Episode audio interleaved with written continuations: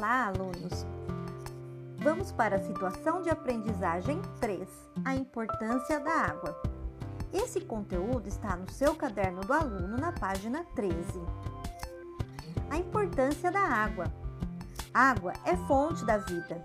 É o único recurso natural que tem envolvido com todos os aspectos da civilização humana, desde o desenvolvimento agrícola e industrial aos valores culturais e religiosos na sociedade.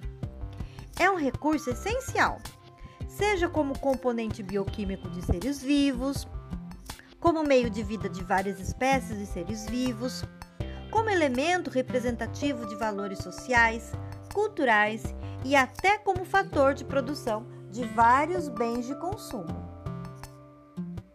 Uma mesma fonte de água ou manancial pode ser destinada a multiusos, podendo gerar conflitos quando um determinado uso inviabiliza ou dificulta outras possibilidades de utilização de água. Por exemplo, o uso da água como fonte de abastecimento humano ou doméstico apresenta diluição de esgotos, uma vez que isso pode causar dificuldades para o tratamento desta água.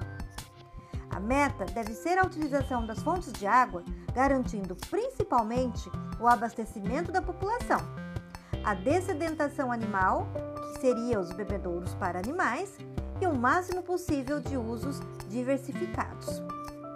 Atividade 1 se chama Água News. Então, o que você uh, deveria fazer?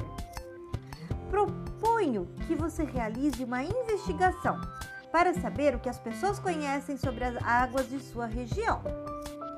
Isso você pode fazer através da internet ou através de pesquisa com seus conhecidos e seus amigos via WhatsApp ou telefone. Lembre-se, estamos ainda em quarentena e mantendo o distanciamento social.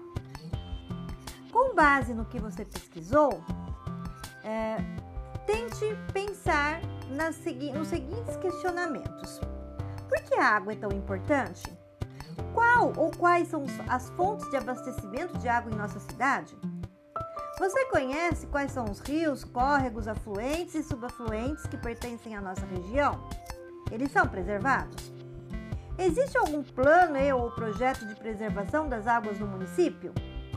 Consulte os órgãos competentes se julgar necessário.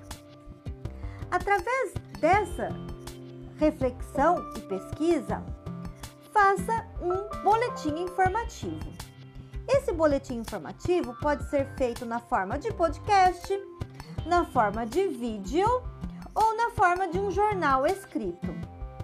Você também pode fazer em duplas ou grupos de até quatro alunos, desde que mantendo o distanciamento social. Cada um na sua casa, mas se comunicando via WhatsApp, via telefone, via vídeo, ok? Bom, atividade 2 é sobre poluição da água. A ação humana é a principal responsável pela contaminação dos mares, rios, mananciais, etc., agredindo o ambiente e afetando sua vida e de outras espécies. A água poluída pode ser responsável por muitas doenças, como por exemplo a hepatite, leptospirose, cólera, entre outros. Sua conservação garante sua potabilidade.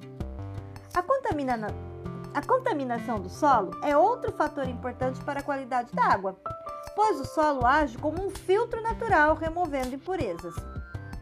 Além disso, substâncias tóxicas presentes no solo são carregadas pela chuva para rios, lagoas e mares. Então, a segunda atividade seria pesquisar em livros ou na internet sobre os diferentes tipos de solo que possibilitam o processo de filtração natural no ambiente.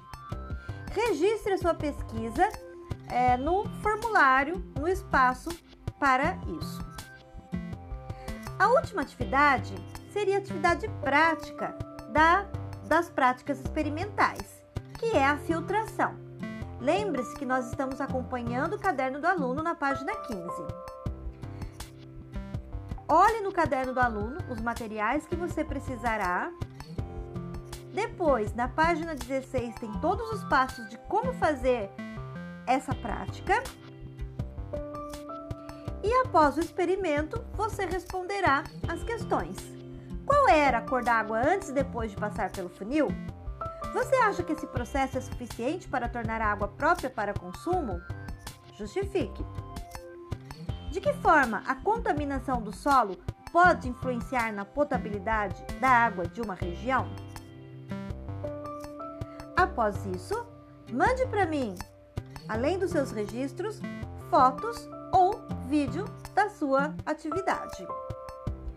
Para terminar, assista ao vídeo no link a seguir.